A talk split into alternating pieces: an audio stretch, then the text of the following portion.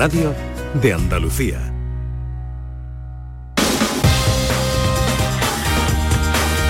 En Canal Sur Radio, gente de Andalucía, con Pepe La Rosa. Queridas amigas, queridos amigos, muy buenos días. Pasan cinco minutos de las 12 y esto sigue siendo Canal Sur Radio.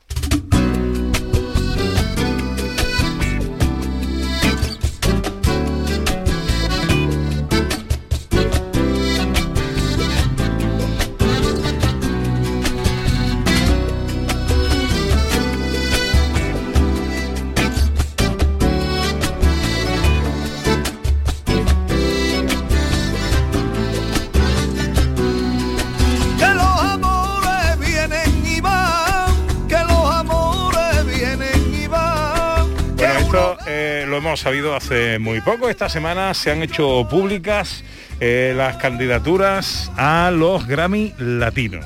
Eh, bueno, nos sentimos orgullosos de todos los que aparezcan por ahí porque eh, está muy bien que todos los artistas mm, eh, eh, aparezcan. Nosotros tenemos a Pepe de Lucía, dentro de los nominados al Grammy Latino al mejor álbum flamenco, está Ana Carvajal, está Pepe de Lucía. Eh, Israel Fernández y Diego del Morao por su álbum Amor, está Rafael Riqueni por su álbum Herencia y está María Toledo por su álbum El Rey. Pero es que está también Paco Candela. Sí, señor. Sin tantos tormentos que del tiempo perdido ahora me arrepiento. Un tipo al que queremos muchísimo y que quiero saludar ahora mismo. Querido Paco Candela, buenos días. Buenos días, Pepe, ¿qué pasa, tío? Me alegro escucharte. y enhorabuena. Muchísimas gracias. muchísimas- parece que había un huequecito ahí para mí y me, me he colado, me he colado. ¿Te, te esperabas esto? ¿Te habían dicho, oye, cuidado, que a lo mejor sales nominado o tal? O, o- o- No, no, no, no, no, eso, eso no sé, pues yo por lo menos no, no lo esperaba. Es decir, es verdad que, que- que el disco lo, lo registramos el de- en el tema de los Grammy, pero de ahí a que sea uno de los nominados, pues la verdad es que no. Y cuando llegó la noticia a la oficina, bueno, fue una cosa, pues como una cosa de decir, mm, tú sabes cómo hablamos nosotros aquí, ¿no? Eh, coño. Alma de pura raza se llama el disco, un disco, eh, bueno, estamos escuchando eh, uno de sus temas, el disco en el que hay sevillanas también, porque no sales Sí. del 3x4, tú tampoco, ¿no?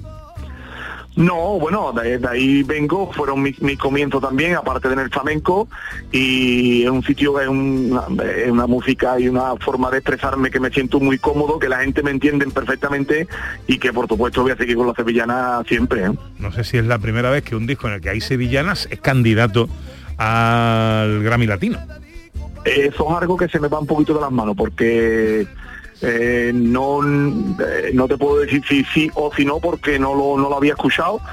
Y, y bueno, si soy el primero, pues bienvenido sea y ojalá que, que- que entren más compañeros y más, más, más gente que se dediquen también a la sevillana y lo que pasa que tú sabes que siempre que, que- que yo he hecho un trabajo siempre incluyo algo, algún eh, gesto de, de flamenco siempre metido, ¿no? Y, y bueno, en este caso, bueno, pues también ha puntuado de que aparte de que lleve sevillana, pues van otros tipos de flamenco, como varios estilos de fandango, hay van tango, va- van rumba, en fin. Eh, siempre que puedo, media granaína, eh, yo siempre me acuerdo de, mi, mi- de mis principios, de mis comienzos en el flamenco y, me funcionó bien en, los- discos y que yo me siento muy cómodo haciéndolo, que es lo importante. Yo soy del sur, del orque de Murillo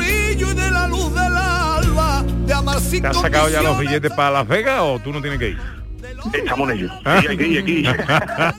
Hay que ir muy por lo menos hacernos la foto, Pepe. Ay. Bueno, será el 18 de noviembre en el Metro Goldwyn Mayer Grand Gordon de eh, Arena de Las Vegas. Ahí que, bueno, este será nuevamente el escenario eh, para que os enteréis y nos enteremos todos quienes son los premiados finalmente. Oye, te deseamos lo mejor, Paco, de verdad, me llena de orgullo, me llena de satisfacción, me llena de felicidad porque te conozco y te quiero mucho, que te hayan nominado, que estés ahí entre los nominados al mejor eh, álbum eh, flamenco 2021 en las candidaturas de los premios Grammy Latino. Te deseo lo mejor, Muchísimas querido. Gracias. Pepe, muchas gracias, tío. Me, me alegro de escucharte, de escucharos. Y nada, un abrazo muy fuerte y a ver si coincidimos y echamos un ratito. Cuando tú quieras. Vente un día, te dedicamos un rato aquí grande a hablar de tus cosas. Cuando tú quieres nos adaptamos y de reír, de cantar lo que haga falta. Un abrazo fuerte, amigo mío. Un abrazo, Pepe, gracias. Qué grande, qué grande. 12 y 10, segunda hora de paseo por Andalucía. Tiempo para el cine con José Luis Ordóñez. Hola José Luis, buenas días, director, ¿cómo estás? Muy buenos días, pues muy bien, muy bien. Fui a ver ayer a Bond, James Bond. Estamos con resaca de Bond, ¿no? Sin tiempo para morir. ¿Cuántas cosas hay que hablar de esa película? Un montón de cosas, sí, sí, sí. Eh, Además empezó como tiene que empezar, a- arrollando en taquilla en el Reino Unido, por supuesto, que es la cuna de James Bond, pero ayer entró, después lo hablaremos, número uno también en España. Qué bueno, qué bueno. Eh, ¿La cartelera está bien para este La fin de semana? cartelera está muy bien porque tenemos Bond, por supuesto, para el que le gusta el cine comercial, de acción, de evasión y tal, pero también hay cine eh, pues más de festivales y hay cine español, por supuesto, del que también hablaremos. Hola Sandra Rodríguez, buenos días. Hola, ¿qué tal? ¿Cómo estás? ¿Cómo está nuestra historiadora madre? Pues bien, bien, muy bien. Oye, que mm, eh, hoy de qué va el teatrillo. Pues vamos a hablar de la batalla de Lepanto, porque hoy es 2 de octubre, ¿no? Pero dentro de cinco días se cumplen 450 años de esta, Lapante- de esta batalla de Lepanto, perdón, que tuvo en España en aquella época tuvo un papel importantísimo, vamos, en, esta, en este enfrentamiento naval. ¿Cómo hilamos en este programa? ¿Cómo hilamos? ¿Cómo es la producción de este programa, Sí, Ana señor. Carvajal? Que hoy tenemos a una invitada muy especial en esta hora para hablar de un libro. Para hablar de un libro que además se llama La Galera Real de Lepanto, Arte, Propaganda y Poder en la España del siglo XVI. Así que ya ve que si bien hilado, mejor Qué no puede estar, vamos. El teatrillo como introducción, ¿verdad, Sandra? Vale, muy bien. Ah, Y luego hablamos con Emma Camarero, ¿no? Perfecto. Hola, John Julius. Pues aquí estoy dispuesto a aprender Y, a- ¿Qué historia? de la historia y de mucho más. y tú además que nos vas a hablar hoy de juguetes. De juguetes, sí, sí. Volvemos a nuestra infancia. Qué bien, ¿no? ¡Sipi! ¿Tú, tú- tú- tú recuerdas tu infancia, tus juguetes favoritos de tu infancia? Cada día más, ¿no? Sí. Yo vuelvo para, para estar a gusto. Yo, todavía los tengo porque no destrozaba nada mis muñecos ni nada, era súper cuidadosa y los tengo todo. Voy a mi casa de Galicia y allí tengo mis Sí. muñecas, mis ju- juguetes, todo. La, muñeca favorita de Sandra es una muñeca que da miedo, es de estas muñecas antiguas de porcelana, fin, terrorífico, terrorífico. Vas a traer una foto. No te voy a preguntar por tus juguetes que dan miedo. No, no, eran muy normales, no, los clics y esto, ¿no? Ah, sí, Eh, bueno. eh, Verá que poco te van a durar. Cuando nazca el pequeño. No, no, no, las- no se acercará a ellas. Yo como en, en mi época eran los Madelman, pero yo como era pobre no tenía Madelman, tenía uno que nadie se acuerda de los Big Jean. Idea, Sí, ¿eh? sí, mira, Fernández Cortina, el Cortina se acuerda. Y, No te entiendo, también. Pepe, no te entiendo. ¿Qué palabra es esta? Big Jim. Oh, Big Jim. Claro. Sí, sí, tú ¿Tú lo tú Yo tenía Big Jim. En Estados Unidos Ya, había- claro. ¡Oh, qué bueno! sí, que eran los, los Madelman low cost, los, los Madelman baratitos. Pero- Aquí en España, pero a lo mejor allí no, ¿no? En Yo que Estados Unidos. tenía, pues quizás como pues ahí hay mucho de, en Estados Unidos mucho de Lego y aquí mucho de Playmobil. No, entonces ah, puede que sea al revés ahí, pero Ah, Big. Jim, que claro. Qué bien, qué bien. Bueno, hablamos de juguetes enseguida. Se está haciendo tarde, pero tengo que escuchar a los oyentes. 670, 940, 200, con la nueva normalidad. Eh, le vamos a ir poniendo a lo largo de la mañana banda sonora a nuestras emociones. Eh, hola, buenos días. Buenas tardes ya casi. Venga, vale. Para mí la banda sonora sería de Juego de Tronos, Max Twitter, de la primera temporada. La humanidad siempre está por encima de los reinos. Ah, Pues sí. Qué buena banda sonora. sí, cierto, sí, sí, sí, sí. Bastante dramático, sí. Ujú. 670 940 200 qué sonidos qué músicas le pones a este momento en el que recuperamos la normalidad que echamos la vista atrás hola buenos días Hola, buenos días, soy Lola. Pues para mí durante todo este tiempo la banda sonora ha sido Ave enjaulada de Rosalén. Creo que plasma todo, todo lo que hemos vivido durante todo este tiempo y parece que ha llegado el momento mm, de eso, de, de volar y sobre todo de abrir ese tarrito en el que teníamos guardados tantos besos y abrazos. Y otra banda sonora eh, son vuestras voces. Durante todo el tiempo de- del confinamiento y, y del momento tan duro que estábamos viviendo, ahí estabais haciéndonos reír y haciéndonos que a mí por lo menos durante tres horas mm, me olvidara de, de todo lo que estaba pasando. Así que gracias y a volar. Un beso enorme. Sí, Lola. Qué bonito, Lola. Radiante avanza con sigilo. He zurcido mis telitas rotas con agua. 679 40 200 nuestro WhatsApp para vuestras notas de voz. Os seguiremos escuchando. Eh, unos consejos y enseguida llega el cuadro de actores de gente de Andalucía, nuestro teatrillo radiofónico, llegan nuestras escenas de Andalucía.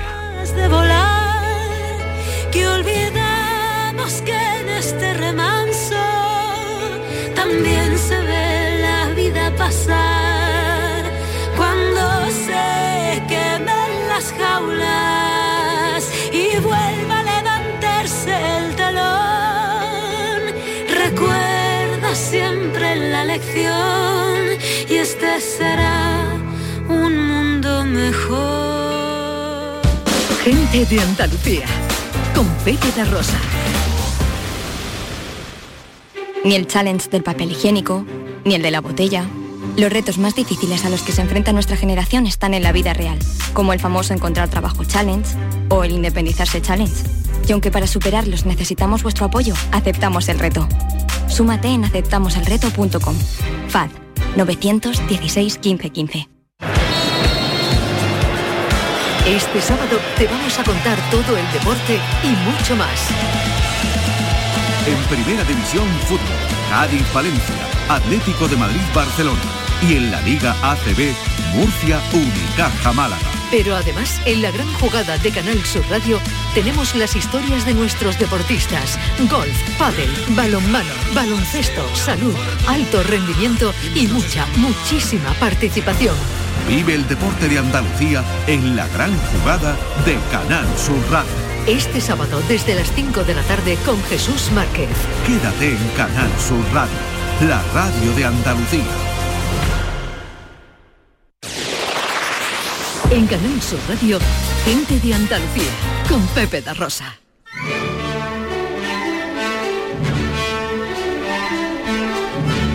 Producciones radioteatrales Gente de Andalucía presenta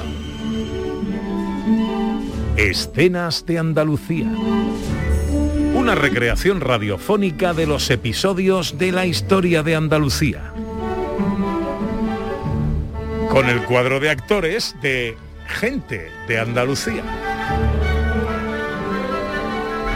Escenas de Andalucía. Hoy, capítulo 47, Lepanto.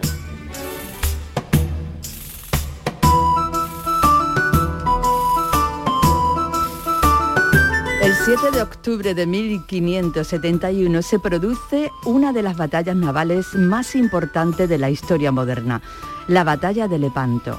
El avance otomano en el Mediterráneo pone en jaque a las potencias cristianas que deciden aunar esfuerzos para impedirlo. Esta coalición estará liderada por Juan de Austria, el granadino Álvaro de Bazán y Guzmán, con el cargo de comandante, tendrá un papel decisivo en el enfrentamiento. Si alguien como tú, el mismísimo don Juan de Austria, ha venido a verme, será porque algo grave pasa. ¿Cómo puedo ayudarte? Querido Álvaro, no te alarmes. Nada que no haya hecho tu familia por la corona en el pasado. ¿Se ha firmado el acuerdo? Sí, la Liga Santa está en marcha. ¿Y están todos los que tienen que estar? Después de la conquista otomana de Chipre, todos van a participar. Nosotros, el Imperio Español, la República Veneciana, la Orden de Malta, por supuesto los estados pontificios. Bien, bien. Pues prepararé mis barcos. Yo seré el comandante de la Liga Santa, pero te quiero a mi lado. Te diré la verdad, Juan. Tengo ganas de entrar en acción. Debes encargarte de la retaguardia. Es siempre nuestro punto más débil. Así lo haré. Creo que tenemos una gran oportunidad. Ganaremos. Depende, depende de los barcos que lleven los otomanos. Nosotros llevaremos más barcos, más hombres y más fe. Las aguas griegas son el escenario de esta cruenta batalla. Miles de hombres agitan banderas en un mar tranquilo, preparan sus armas, rezan según su religión. Unas 200 galeras por bando, cargadas de cañones, se atisban en el horizonte cuando parpadea el día de ese 7 de octubre de 1571.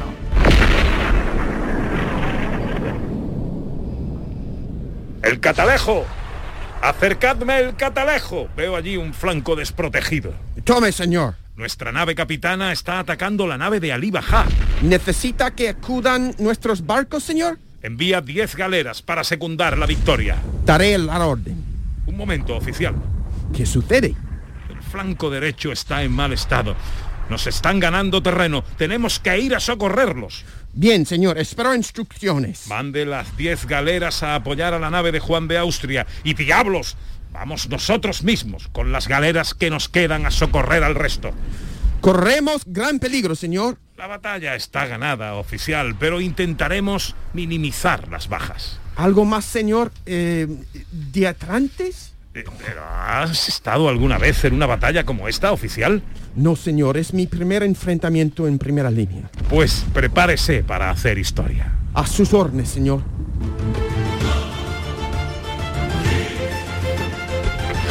La Liga Santa aplasta las tropas turcas. A pesar de ello, los cristianos pierden 15 galeras y más de 7.000 hombres. Los otomanos pierden, según algunos estudios, 15 galeras que fueron destruidas y unas 160 que fueron capturadas como botín, contando con bajas humanas incalculables. Un espectador y participante privilegiado de esta lucha fue Miguel de Cervantes Saavedra, que escribió lo siguiente sobre la batalla de Lepanto. La más memorable y alta ocasión que vieron los siglos ni esperan ver los venideros.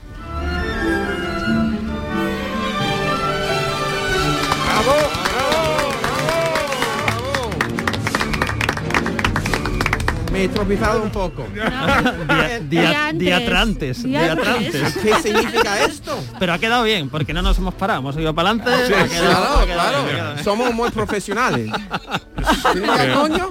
No, no, no, que María, María Me se está tropecé quedando- otra vez.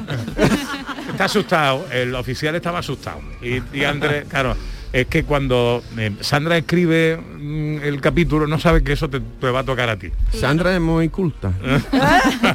Diantres es una palabra casi de cómic, más que es como... Pues lo utilizo cómic en, polvillo, ¿vale? ¿Tú, qué, eh, qué, qué expresión utilizas tú en lugar de diantres, cáspitas, caracoles, caramba? Cuando algo te sorprende. Mm. Coño. A veces cuando tengo exclamaciones así mm, me salen en inglés. claro, porque normalmente con la emoción más difícil Lo, de, de- lo que de- pasa que el diantres este es como una expresión de asombro, pero de hace 80 años. Muy Y antigua. en cómic, Sí, sí, y en cómic. efectivamente. O sea, no sé si en inglés hay algo similar, ¿no? Como una expresión pero Claro antigua, que ¿no? sí, claro. Antigua, claro. Sí, sí.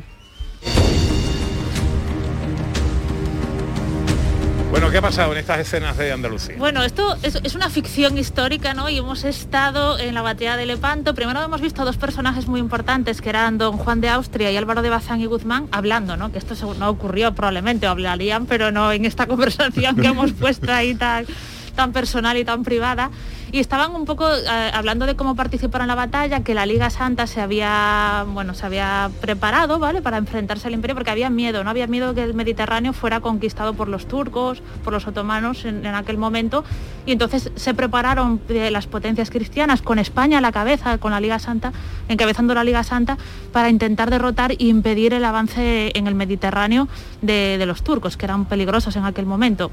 Entonces hemos recreado este trocito de una de las batallas más impresionantes, batallas con barcos de galeras además, ¿no? Que eran con remeros, que es apasionante, ¿no? Que casi no nos hacemos a la idea de la gente que iba remando esos barcos, más los marineros que iban en los barcos, bueno, una Sí, espectacular. sí, ahí los marcos, eh, había, ahí estarían escuchando ya el último de la fila, eh, a galeras a remar, marineros para animarles la batalla, no lo sé. Pero el caso es que eh, traemos una galera eh, de la que se habla, nada menos, la galera real de Lepanto, construida en Barcelona y terminada en Sevilla, si yo no me equivoco, eh, de la que habla el libro de Emma Camarero, ahora que se van a cumplir 450 años de la batalla de Lepanto. Y que fue la nave capitana de la Santa Liga de la Batalla de Lepanto y que era como una especie de palacio flotante del que tenemos muchas cosas que contar y que aprender. Un libro más que recomendable para conocer esta parte importantísima de nuestra historia. Hola, mi camarero, ¿cómo estás? Hola, mi Pepe, ¿qué Buenos tal? días. pues imagínate, Qué alegría. imagínate a punto de zarpar. A punto de zarpar. Pero esto lo vas a presentar el día 6, un El día, día, antes. el día 6 en la oficina de turismo del Ayuntamiento de Sevilla, en los bajos del Marqués de Contadero, que debe de ser a escasos metros, por no decir Mm. justo en el lugar donde estuvo la galera real entre 1569 y 1571, que es cuando llega aquí a Sevilla. Mira, se me han puesto los vellos de punta y todo. Sí, sí, imagínate yo cuando vaya allí Sí. esté viendo ese río y diga diantres. Mejor que yo. Diatrantes. Diatrantes, ya, se- ya, Ya, ya. Bueno, ahí está. eh, no sé, ¿sigue ahora mismo ahí la, eh, la nao Victoria? Eh, la réplica de la nao Victoria Sí, sigue todavía ahí, ¿no? Todavía, sí, sí. Sí, sí, me confirma mi garganta profunda, me confirma que sí, que está ahí. Que, mm, ¿Por qué un libro eh, sobre la galera real? Mira, esto empezó cuando yo estaba todavía haciendo la carrera. No quiero decir cuándo, ya, porque de esto hace ya bastante tiempo, no tanto como la batalla, pero sí que hace tiempo. Y, y yo quería hacer un- una tesis que tuviera que ver con Andalucía, con Sevilla, y casi todo iba siempre sobre iconografía religiosa. Entonces yo a mi tutor de tesis de entonces, eh, a Jesús Palomero, le dije, yo quiero hacerlo de mitología. Y me dijo, de mitología hay poquísimo. Y yo le recordé que había leído algo de una galera que estuvo en Sevilla y que había sido decorada por los principales artistas, de la que se sabía muy poco, y me dijo, tira por ahí, porque si eso de verdad consigues encontrar material y tal, va a, a ser una, una tesis eh, que, que de verdad va a tener un peso en la historia del arte de, de Andalucía. Y, y bueno, y fue así como, como empecé a descubrir un, un mundo de, de mitología, de lemas, de, jeroglíficos al servicio del poder, de enseñarle a don Juan de Austria lo que tenía que hacer, porque don Juan de Austria era un jovencísimo, tenía 23 años, no había estado nunca en el mar.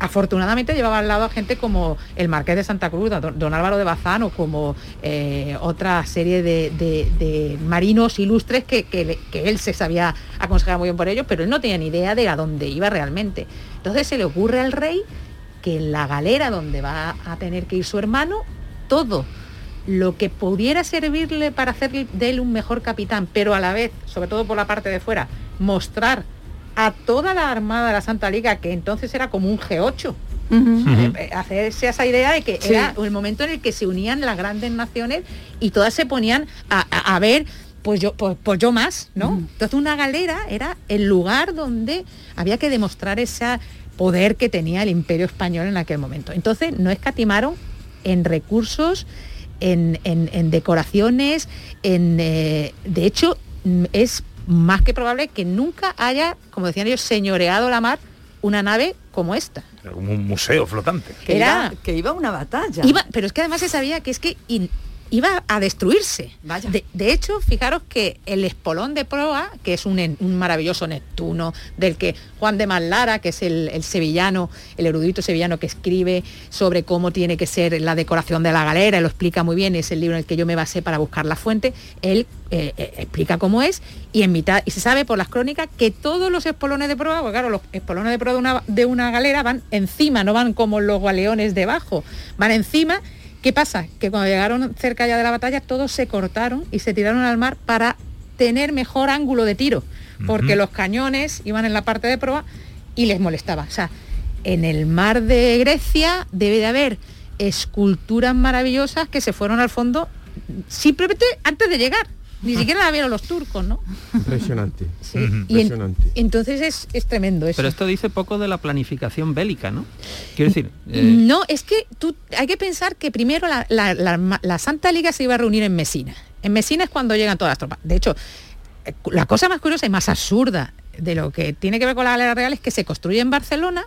Hay un documento que dice que se tienen que decorar, la decoración se hace en Sevilla, pero que se va a llevar a Barcelona, lo tiene que llevar Juan Bautista Vázquez el Viejo, que es uno de los grandes escultores de, de- la Sevilla del Renacimiento, es el que hace la figura del giraldillo, por ejemplo, es un hombre famosísimo y tiene que hacer toda esa decoración. Y le dicen, tiene que ir a Barcelona a montarla. Y de pronto se revelan los moriscos en Granada, don Juan se tiene que ir a Granada, el rey decide que en 1570 va a venir a Sevilla, y deciden que para cuando esté el rey en Sevilla, la galera está en Sevilla y que en vez de venir, de ir todos los artistas a montarla a Barcelona, se la traen en Sevilla para luego ir a Mesina. O sea, desde el punto de vista lógico, Nada. cero lógica, pero desde el punto de vista de la propaganda, del poder de una... Dijo, Sevilla es en este momento el centro del mundo artístico.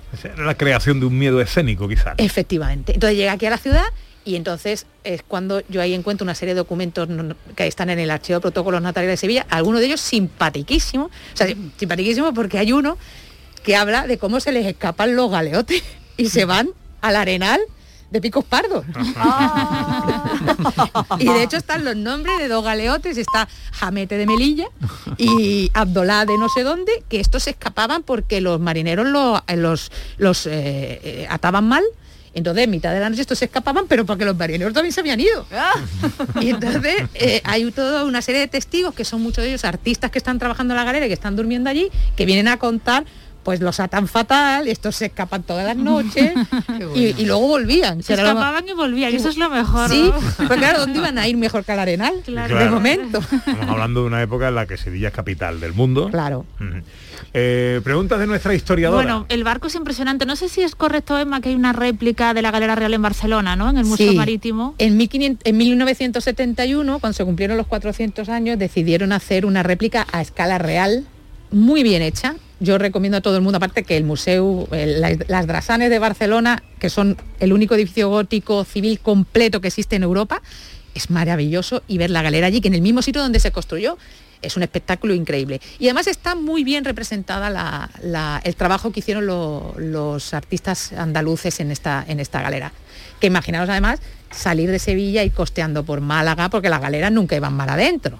Y además siempre iban en verano, era imposible. Era imposible que, que fuera de otra manera, ¿no? Entonces iban costeando y llegarían a- a- al estrecho, llegarían a, Málaga, llegarían a Almería y de allí hacia arriba, hacia el Mediterráneo. ¿no? Lujo, lujo. eh, Sí, y en, y en. Mesina aquello ya debió de ser un desbordamiento de, de- de naves, imagina los italianos, a ver que pues eso por el pollo más. Eh, Bueno, en se presenta- andante. Re- recordamos que el libro se va a presentar en la próxima semana, el día 6, El día 6, en, el, en los bajos de eh, Marqués de Junto al río, junto a la Dársena, en Sevilla, eh, recreando también o recordando dónde estuvo la galera en su tiempo.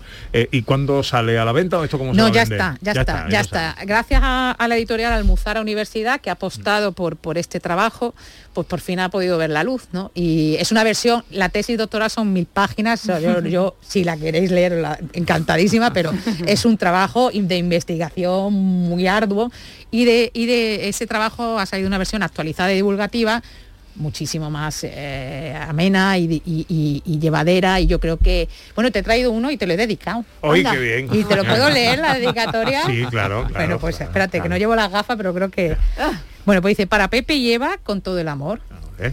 qué ilusión que este libro vaya a parar a una familia de navegantes la Real de Lepanto ya no existe pero siempre nos quedará vuestro barco un beso enorme Hombre, muchas gracias, Emma. Vamos Qué a bonito, vosotros qué bonito, siempre, qué a bonito, qué vosotros bonito. siempre. Muchas gracias, cariño. Que estaremos contigo el día Yo el día 6 encantada. que es? martes, miércoles. Miércoles, miércoles, Miércoles. miércoles. Pues el miércoles estaremos contigo. Que mm, vaya todo muy bonito. ¿Qué te ha parecido el teatrillo? Me ha encantado, además, además digo, históricamente muy bien. Es verdad que esa conversación debe de ser de otra manera, pero Hombre, todas las conversaciones son inventadas, ¿no? pero alguna debió de haber. Puede ser, alguna puede ser. debió de haber y don Álvaro de Bazán, si no llega a ser por él, la- a lo mejor la batalla hubiera ido por otro Por otros, derrotero. yo eso he leído, eso he leído por ahí. Sí, pero sí, bueno. sí, es ¿Y que el era. oficial? Y el, bueno, el, ofici- el oficial. Sí, el oficial. oficial Sí, el oficial no es otra historia. No, a ver, el oficial maltés, vamos a decir que maltés, era de, de la orden de Malta, que podían ser de cualquier lugar del mundo Claro, exacto, y de exacto. cualquier acento, yo lo he visto bien. Muy Le bien. falta un poquito de, de, de Que argot, de argot marino, como, Ah, ya, claro. pero aparte de eso, bien. Tengo que, pregun- tengo que preguntar por mi don Juan de Austria, porque Bueno, yo me, yo bueno, me he preparado bueno, el papel. bueno. Ese hombre, ese hombre que era un divo, era un sex appeal en su época, que de hecho, cuando murió, que murió jovencísimo, y, y estaba su sarcófago en el, en el, en el Palacio del Escorial, lo besaban. Oh. Lo besaban. O sea, era un hombre con un carisma. O sea, para. Y fue el propio Papa el que dice, no, que sea don Juan de Austria el que lidere la, la Santa Liga. Cuando era el que menos experiencia tenía, pero era el que tenía el liderazgo. Menos Y mal, eso- agradezco a la guionista que no nos haya hecho besarnos. eh, en la- Oye, es una buena idea para el futuro, ¿eh? no, No des ideas, Sandra, no des ideas. Bueno, la Galera Real de Lepanto, Arte, Propaganda y Poder en la España del siglo XVI. Emma Camarero firma este libro que es también aprender un poquito de nuestra historia, de nuestro pasado. Emma, que gracias por venir a tu casa. ¿eh? Muchísimas gracias a vosotros. 12 y 34, es muy tarde, ¿eh? os lo aviso ya, es muy tarde. Pero nos queda el cine y John Julius. En Canal Sur Radio, gente de Andalucía con Pepe da Rosa. Todo lo que necesitas saber sobre tu ciudad y provincia lo tienes en Canal Sur Radio Sevilla. Airesur Today. Airesur inaugura Globin, la primera ludoteca colgante del mundo para el disfrute de los más pequeños de la casa. Escuchemos la opinión de los padres. Los niños lo han pasado tan bien que la sonrisa les va a durar todo el mes. Así es, descárgate la app de Airesur para disfrutar totalmente gratis de Globin, nuestra nueva ludoteca colgante. Centro Comercial Airesur. Vive un gran momento cada día. Son buenos momentos, son risas, es gastronomía. Es un lugar donde disfrutar en pareja, en familia o con amigos. Es coctelería. Es obsesión por cuidar cada detalle. Nuevo burro Canagliabar and Resto en Tomares. Son tantas cosas que es imposible contártelas en un solo día. Canal Sur Radio es la mañana de Andalucía con Jesús Vigorra. Buenos días, la Andalucía. tarde de Canal Sur Radio con Mariló Maldonado. Andalucía, son las Canal Sur Radio es por tu salud. Estamos viendo y viviendo paso a Es paso. el programa del Yuyo. La noche de Canal Sur Radio con Rafa Cremades. Y a todo esto, súmales muchos, muchos más contenidos que tienen el compromiso de informarte, entretenerte y divertirte. Canal Sur Radio, la radio de Andalucía. Este jueves, la mañana de Andalucía con Jesús Vigorra te descubrirá Oleícola Jaén. Una empresa familiar ubicada en una ciudad patrimonio de la humanidad, Baeza, que produce uno de los mejores aceites de oliva de la provincia y que busca la excelencia de una forma integrada desde el propio campo hasta el envasado. Con instalaciones abiertas, eficientes, sostenibles, con alta tecnología y unos servicios basados en la innovación y la confianza de agricultores y clientes. La mañana de Andalucía con Jesús Vigorra. Este jueves, edición especial con motivo del 40 aniversario de Oleícola Jaén. Con el patrocinio de Oleícola Jaén, olivar y aceite. En Canal Sur Radio, gente de Andalucía con Pepe da Rosa.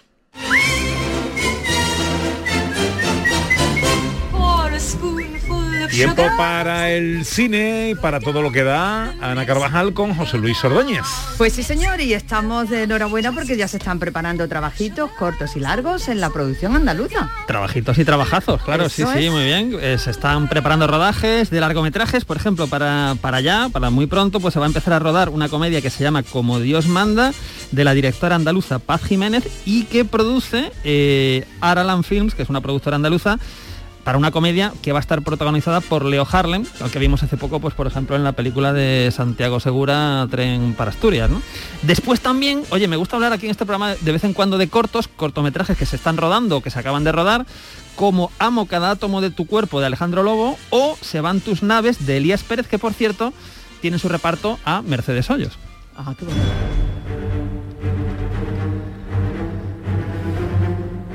Secuelas que vienen. Es que aquí me pierdo ya, ¿eh? Porque hay tantas secuelas que vienen que esto es como son se- series en el cine, ¿no? Porque estamos en octubre, nos va a llegar la nueva película de Halloween, Halloween Kills, Halloween Mata, que debe ser la doceava, no estoy seguro, ¿eh? Hasta yo he perdido casi la cuenta.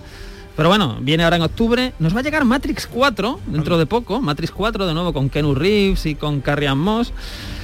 En enero nos llega Scream 5, ¿vale? Scream 5, ¿recordáis este tipo con, con el traje y con el cuchillo que iba por la universidad pues eh, matando estudiantes y tal? Pues Sí. vuelve.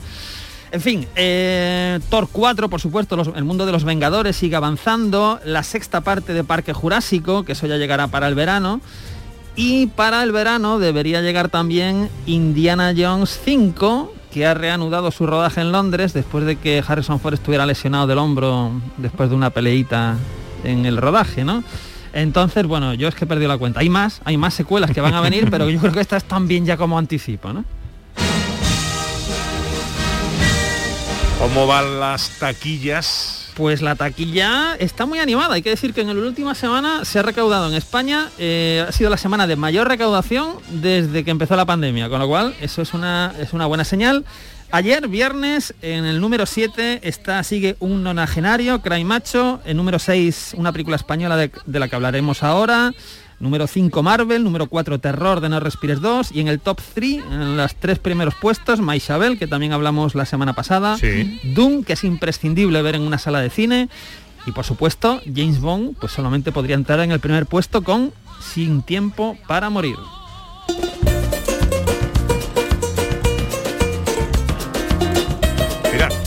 Curiosamente, no, esta no es. Esta no, esta no. No, no, es que... Nos deja con el suspense, nos deja con el suspense. No, no, esta sintonía, esta sintonía, esta sintonía es... Estas... No, sí. No, no. Esta sintonía... Verá tú, verá.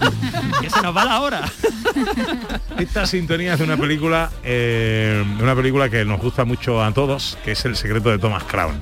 Ah. Pero me estaba confundiendo con una sintonía que utilizamos que es de una película de Bond, de una de las antiguas de Sean Connery. Ah, Eh, pero no, no, esta es esta es de un Bond, pero no de la película. Me estaba No. asustando, estaba como el de dónde está la Venga, mosca no aquí. Vamos. No hacerme caso que me he liado. Venga, eh, estrenos de cartelera. Bueno, hay que empezar con la despedida de James Bond. Ayer se estrenó en España, ayer viernes, eh, Sin tiempo para morir, la última película de Daniel Craig como James Bond, la quinta y última película de la que hay mucho que hablar. James. El destino vuelve a unirnos. Ahora tu enemigo es mi enemigo. ¿Cómo es posible?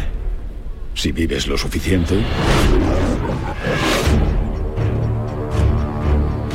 Hoy es difícil distinguir al bueno del malo, al villano del héroe.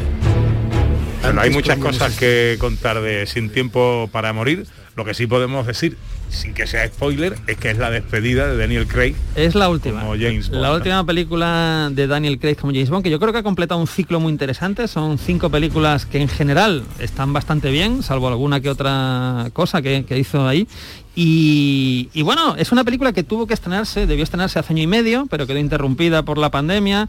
Es una película que está dirigida por el director de True Detective, la primera temporada, y eso se nota, eso está muy bien. Y, y bueno, es una película, como es una película de despedida, pues vuelve muchas caras familiares, ¿no? Ya sea de manera presencial o en foto. Tenemos a personajes que han muerto en la saga, como Eva Green, que sale una fotito, em, bueno, eh, y algún otro, ¿no? Vuelven los personajes clásicos, el jefe de, de Bond, Ralph Fiennes, ¿no? Que lo recordamos de Galán en el, palien- en el paciente inglés hace ya unos años, ¿verdad?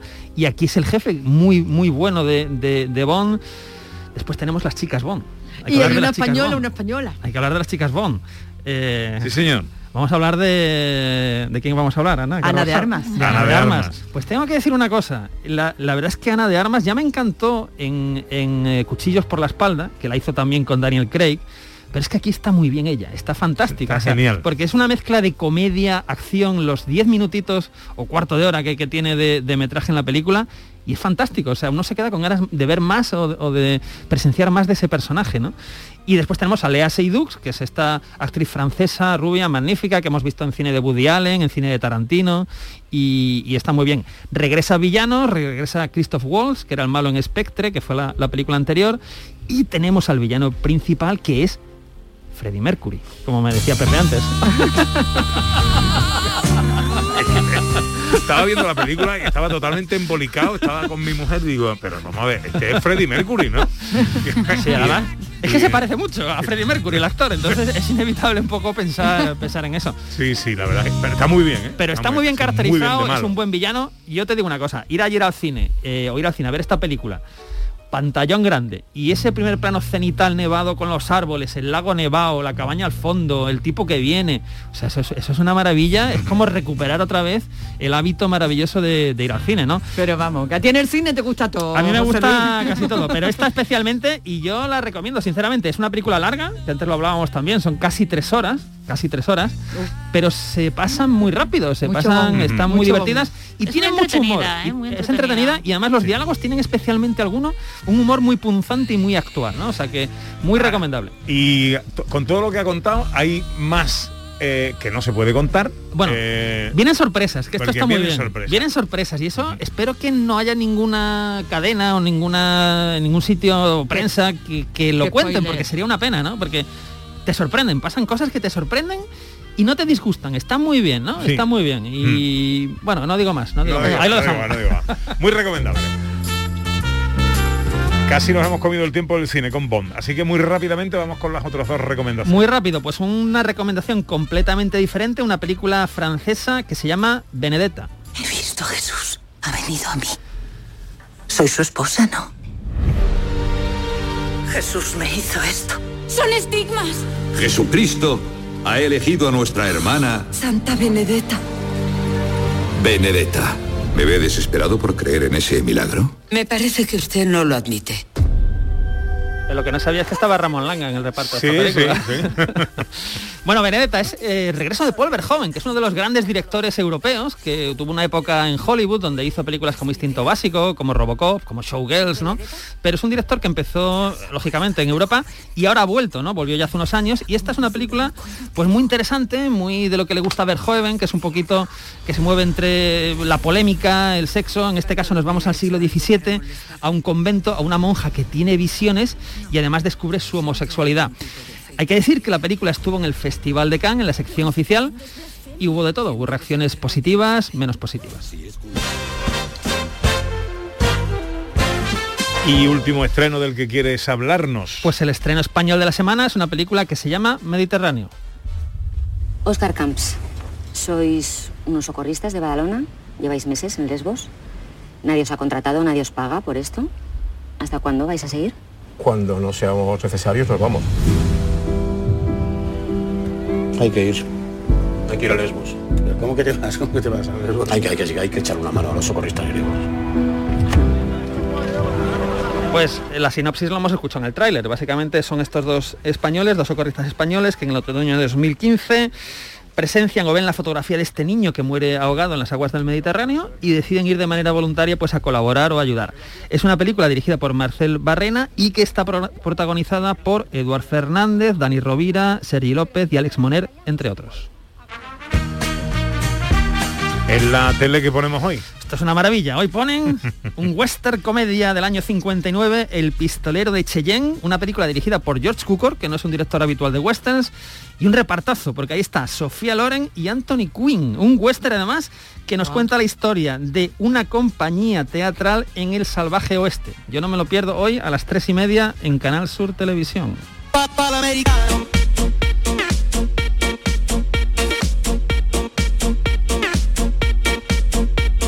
De Andalucía. Con Pepe da Rosa.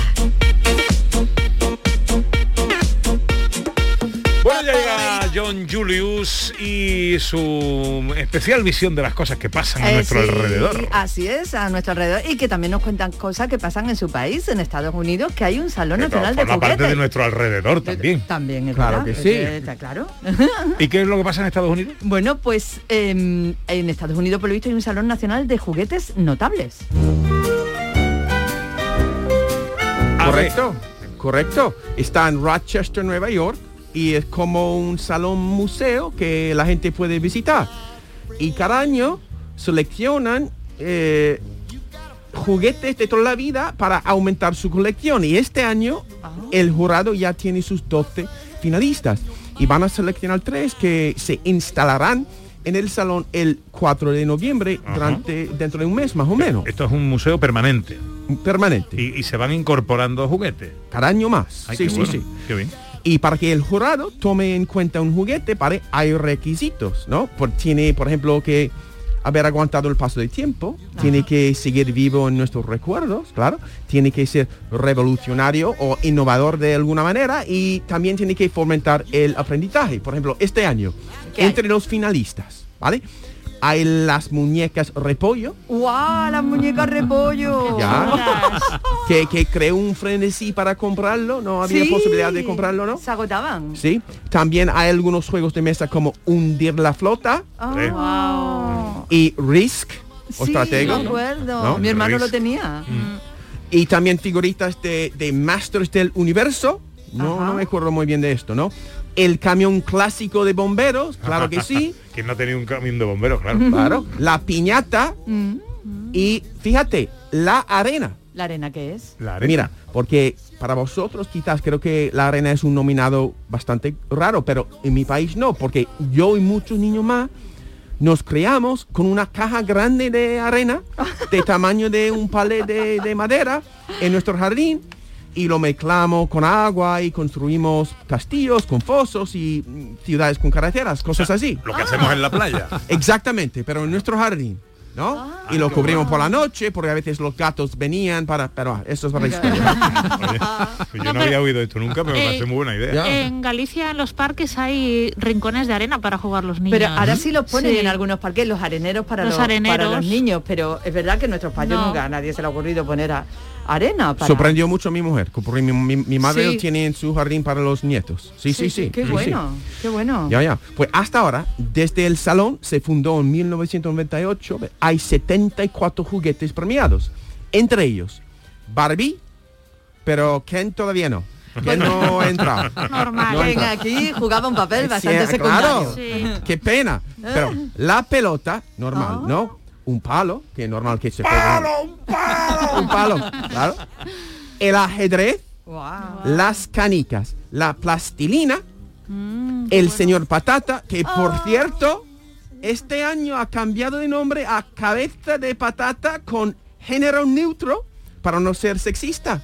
¿Qué me dice? Pero había señor patata y señora patata también. ¿no? Sí, Pero había- género neutro, ¿no? Porque somos muy progresistas, los capitalistas.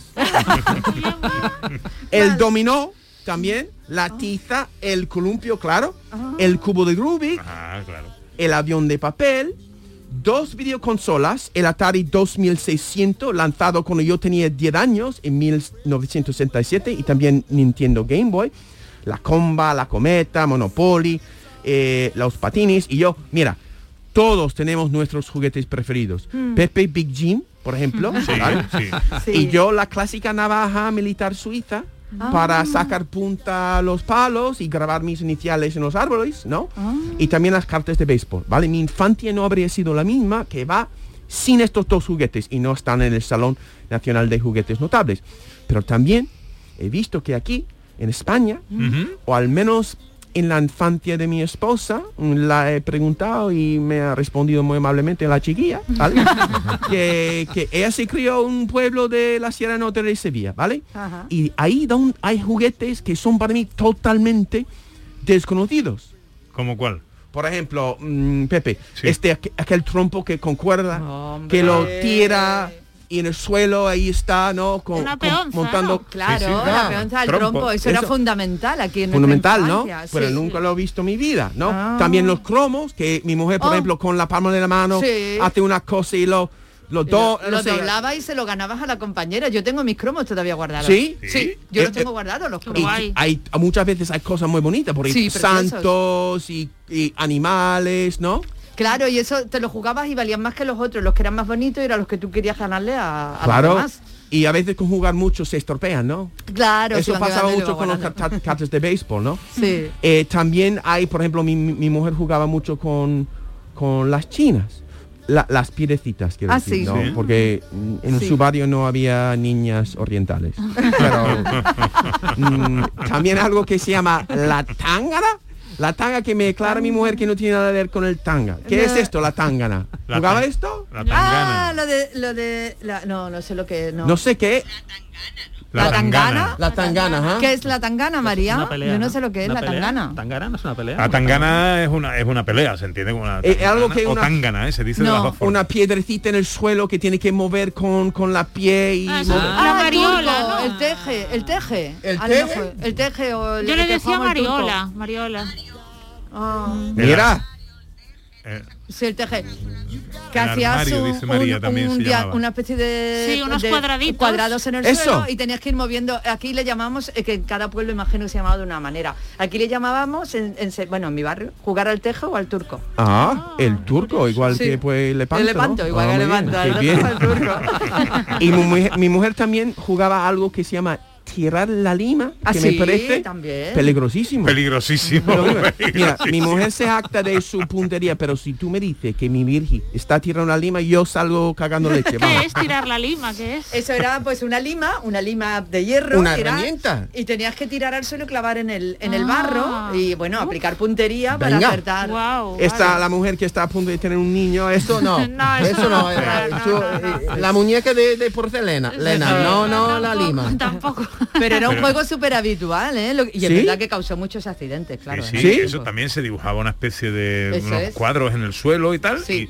y, y se tiraba la lima, se lanzaba desde lejos y bueno, era una cuestión de La lima de carpintería, ¿no? De este Una lima de car- pero vamos Wow. que se, también valía un destornillador de estos grandes de punta, o sea, todo Una navaja. Hoy, hoy a la cárcel. a ¿cómo la cárcel. ganas? Mata a un niño, mata a tu amigo y ganas. ¿Cómo, cómo ganas? Tú vas por la calle con una cosa de esta y te para la policía y te la quita. Claro que sí. Y cuando éramos niños jugábamos con ella. Pero ¿cómo ganaba el juego? ¿Cómo ganabas el El que juego? acertaba, el que tenía más puntería. Sí, era por puntería, yo no me Ah, acuerdo muy bien, pero era por puntería. Yo no, no, no jugaba sí. mucho porque no he tenido puntería en mi vida. entonces, eh, Era peligroso, era sí, era peligroso. peligroso, era peligroso. Sí. Pero hay juguetes, por ejemplo, que, por ejemplo, si existiera un, un salón nacional de juguetes notables de España, Mm. ¿qué juguetes pon- pondría? Hombre, yo me divertía mucho con el diablo también. El que Cluedo. siempre es bien antiguo. El diablo. El diablo. Y la Ah. goma, ¿no se acuerdan de jugar a la goma? El elástico, Que era. El elástico, que era para saltar, eso es súper divertido. ¿Sí? Yo pasaba horas con eso. Sí. Me apunta María Chamorro uno que le va a gustar a Ordóñez, el Cinexin. Hombre, el Cinexin. hombre, claro. Kinexin, ¿qué es Sí, sí. esto? Era una- un proyector chiquitito de juguete que Ah. ponías tus películas así de rollo, le dabas tú la manivela. De esto y nace su afición al cine de Pepe. A Pepe. Así nació, estoy jugando de director. Sí, sí. Y ahora tenemos uno aquí. Y luego había un juego de construcción que a mí me encantaba, que era Cas- Castillos de España, se llamaba. Y entonces construías, era como un Lego, pero las piezas un poco más grandes y lo que se construían eran castillos. El Sin. Ex- bueno, yo tenía uno que se llamaba Castillos de España. Ah. ¿no? Eh, creo que el Sin Castillo era más moderno. Bueno, ¿y no os acordáis del Tente? Hombre, Sí, el tente, claro. Eso Yo, pre- yo prefería el tente al Lego, que era más pequeñito. Sí, eran yo como también. cubos de detergente, ¿no? Que tenían Sí. muchas piezas de colores y era estaba sub genial, vamos, Sí. Eso no había, Julius, en John, en tu en que era Nueva como York. español. Otro tipo de infancia, ¿no? Otro juego, ¿no? Sí, otro También juego. teníamos algo, me, me recuerda de que teníamos Lincoln Logs, que es troncos de Lincoln, que podía construir cabañas de, de madera, en Ah. este estilo, y podía hacer cosas como de, de, de un western. y Qué podía- americano es eso de Lincoln, Sí, troncos de. Lincoln. qué Ya, bueno. ya. Entonces hay cosas así que, que, que curioso, ¿no? Pero el Qué tuyo no lo has dicho. Que, El tuyo, tu, Tu juguete favorito. preferido. Pues, tengo que decir que es esta navaja, ¿no? Esta navaja de, de Suiza, Sí. De, también era poco peligroso, tengo que decir. Sí. Pero por lo menos ojo, podía- Ojo al dato que Julius está diciendo que su juguete favorito era una navaja. Era una navaja. Una navaja. Yo me preocuparía, vamos. Creo que hay una película que podrías hacer de un niño que jugaba, ¿no? Y otra niña, otra niña que juega con una lima y hay ahí un Bonnie and, conflicto. Bonnie and Clyde, Bonnie and Clyde, vamos. Y el premio es la muñeca de porcelana. Claro,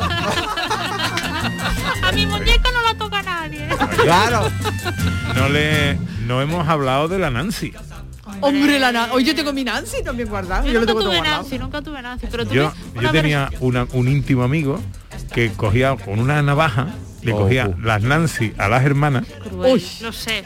y entonces le cortaba eh, trocitos de- del pelo Lo hacía lo mismo a mi hermano. y, a- y se lo ponía en otras partes del cuerpo. Ah, bueno, eso no he, no he llegado a hacer, Sí, pero sí. Le abría rajitas en la goma del- de las partes del Bueno, cuerpo vamos, que él vamos, consideraba. vamos, vamos a dejarlo aquí, vamos a dejarlo aquí ya. ¿qué, Hoy qué- te llevan al psicólogo, ¿eh? Por eso. No, no, no, no. ¿Y qué hace ahora este hombre? ¿Qué Mi hace amigo- ahora este hombre? Mi amigo Guillermo eh, ¡Ha dicho el nombre! sí, ¿Y su sí, sí. No, no. eh, Ahora es presidente. eh, él, él sabe. no, no, Ahora no tiene un cargo importante. Ni nada de esto. Pero no, no, es un hombre de campo, un hombre que le gusta el campo y que.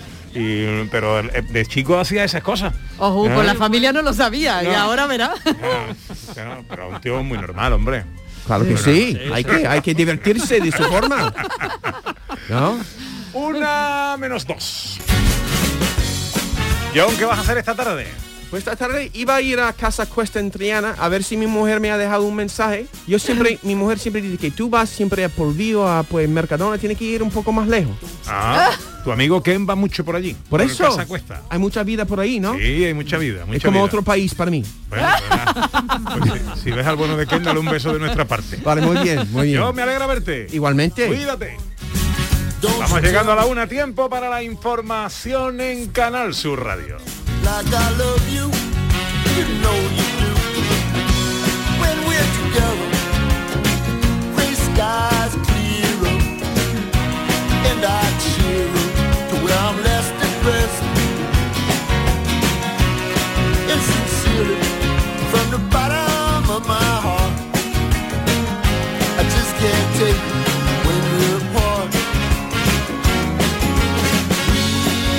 belong